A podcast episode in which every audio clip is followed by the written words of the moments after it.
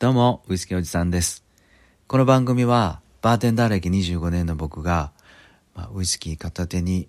ぐだぐだウイスキー関連のことをお話しする番組です。ウイスキー一本でゆっくり楽しめるストーリーなんかを配信しているので、よかったら最後までお付き合いくださいね。1ヶ月ぶりのね、配信にもかかわらず、ポチッと配信ボタンを押してくれたあなた、ありがとうね。いつも本当にありがとうございます。さてと、今日はね、今更聞けないジャパニーズウイスキー。その中でも僕が今一番大好きな聞いてるみんなに紹介したい蒸留所紹介したいなと思います。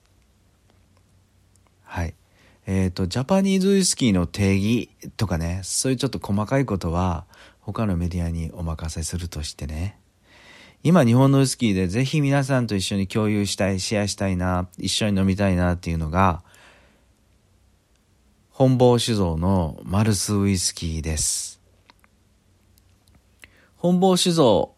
ウイスキーでググってくださったらですね、たくさん、今ではいろんな種類が出てくると思うんで、うん。で、その中でもね、僕がおすすめする一本、それと、飲んでみたいなこのマルスウイスキーちょっと飲んだことないけど、僕飲んでみたいぜっていうのを一本紹介したいと思います。うん。まあご存知の方もたくさんいらっしゃると思うんですが、そんな方もよかったら聞いてください。で、あの、本坊酒造のマルス蒸留所っていうのは1949年か戦後ちょいしてから、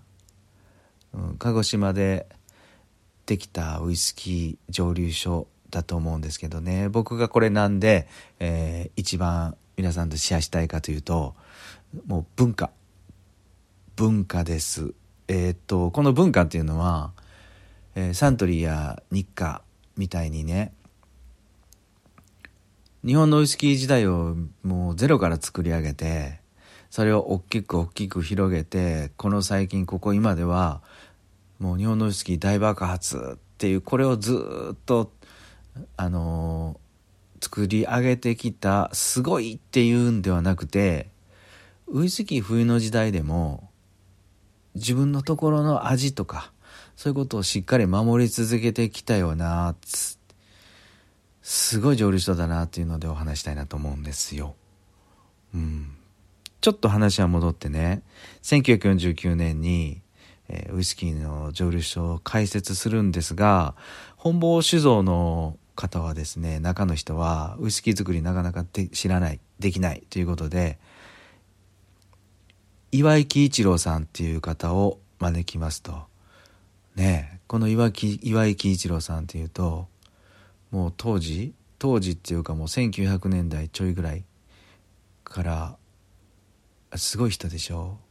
竹鶴正隆さん日課ウイスキーって言ったら分かりやすいんですかね。竹鶴正隆さんがもう先輩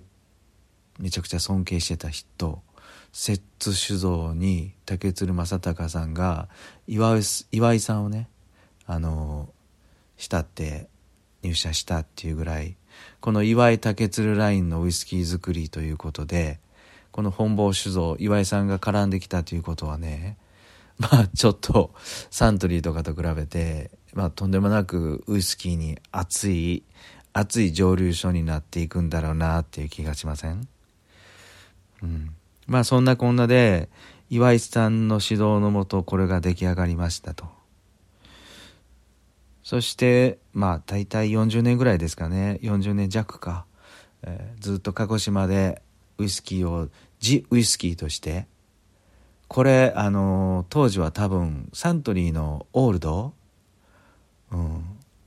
あれのセカンドチョイスぐらいのあの鹿児島のジウイスキーとして多分出回ってたと思うんですけどね。ただこれ1985年かその頃に山梨県に移るようですね。今では超有名な駒ヶ岳。駒ヶ岳の麓にあるマルスウイスキー蒸留所とそこになりましたよと。で、あの、細かい歴史の話はちょっと置いといて、ここで1980年代後半からですね、1990年代のに入かあのにかけてウイスキー冬の時代全く本当に日本で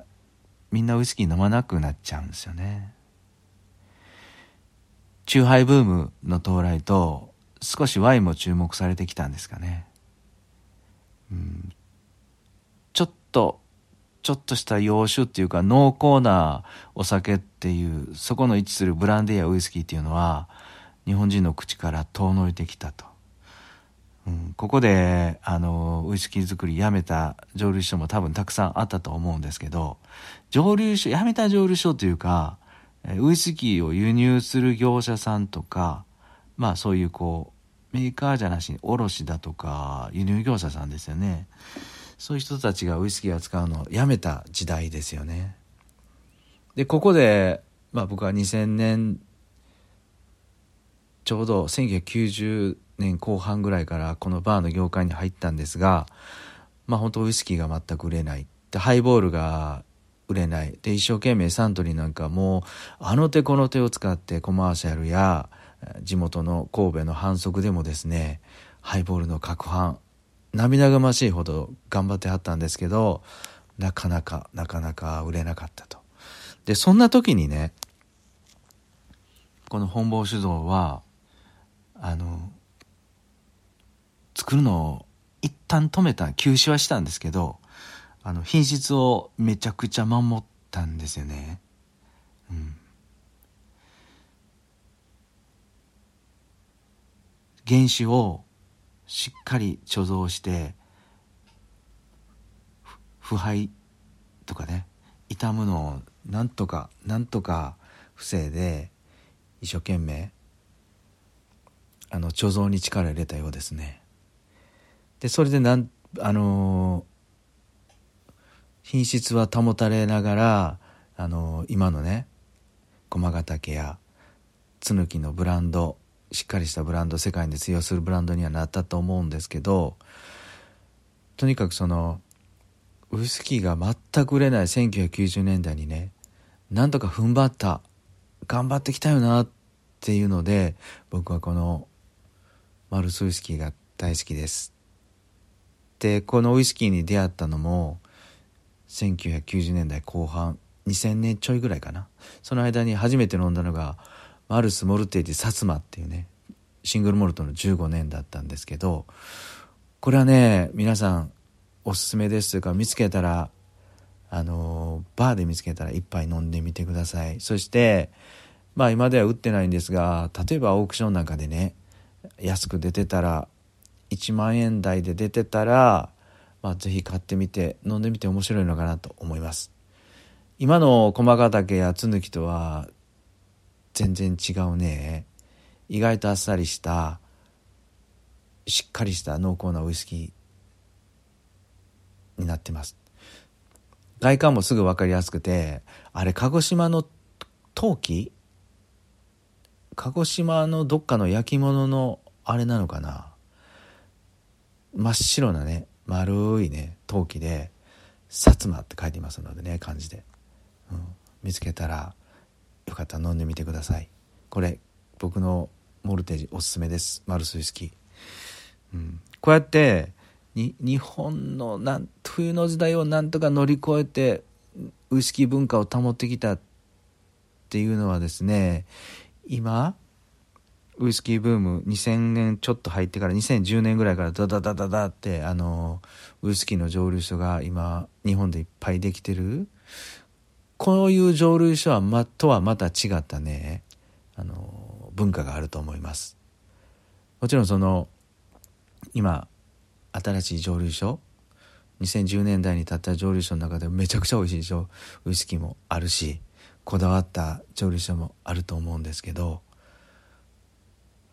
耐えた。1990年代耐えたウイスキー蒸留所としてね一回よく頑張りましたね。ありがとうっていう思いでねこのマルス飲んでみてくださいはいでこれでね今売ってるマルスウイスキーで僕が一回飲んでみたいな皆さんとシェアしたいなと思うのがえっとね四季っていうウイスキーですマルスウイスキー式かなっていうのがあると思うんですよ。あの、英語で式って書いてるやつね。これがね、あの、面白くて、ブドウのね、ヤマソーミニオンの、でできたワインの樽を使ったフィニッシュ、カスクフィニッシュなんですよ。要はね、多分駒ヶ岳かとか津抜きで蒸留されたマルスウイスキーの熟成を最後の半年か1年ぐらいこのヤマソービニオンを寝かした樽で秋樽で半年ぐらい1年ぐらいこのウイスキー寝かした。ってそういうヤマソービニオン日本古来の日本古来じゃないわ。日本のブドウの秋だるを使ったウイスキーなんですよ。ヤマソービニオンっていうのは食べたらまあまあ酸っぱくてガツンとくるような今ではちょっとシャインマックススカット食べた後でこのヤマソービニオンのブドウを食べてみたらびっくりするぐらいね癖のある酸味のあるブドウなんですけどこれワインにすると美味しいんですよね。そんな秋だるを使ったいやあのー、マルスウイスキーの式まだ飲んだことないんですがもしねあのー、これ飲んだよっていう方いらっしゃったらコメントください。一緒にシェアしましょう。はい。というわけで今日はですねちょっとジャパニーズウイスキー僕が一番好きな今好きなですね本坊酒造のマルスウイスキー皆さんとシェアしたいなと思ってこれ配信しました。よかったらコメントくださいね。こんなウイスキーを飲んだよとか。マルスやったらこのウイスキー面白くて美味しいよとか。いやこんなマルス飲めないよ。っていうのもねコメントいただけたら嬉しいです。はい今日も最後まで聞いてくださってありがとうございました。では皆さん穏やかな日穏やかな夜をお過ごしくださいね。ではまた。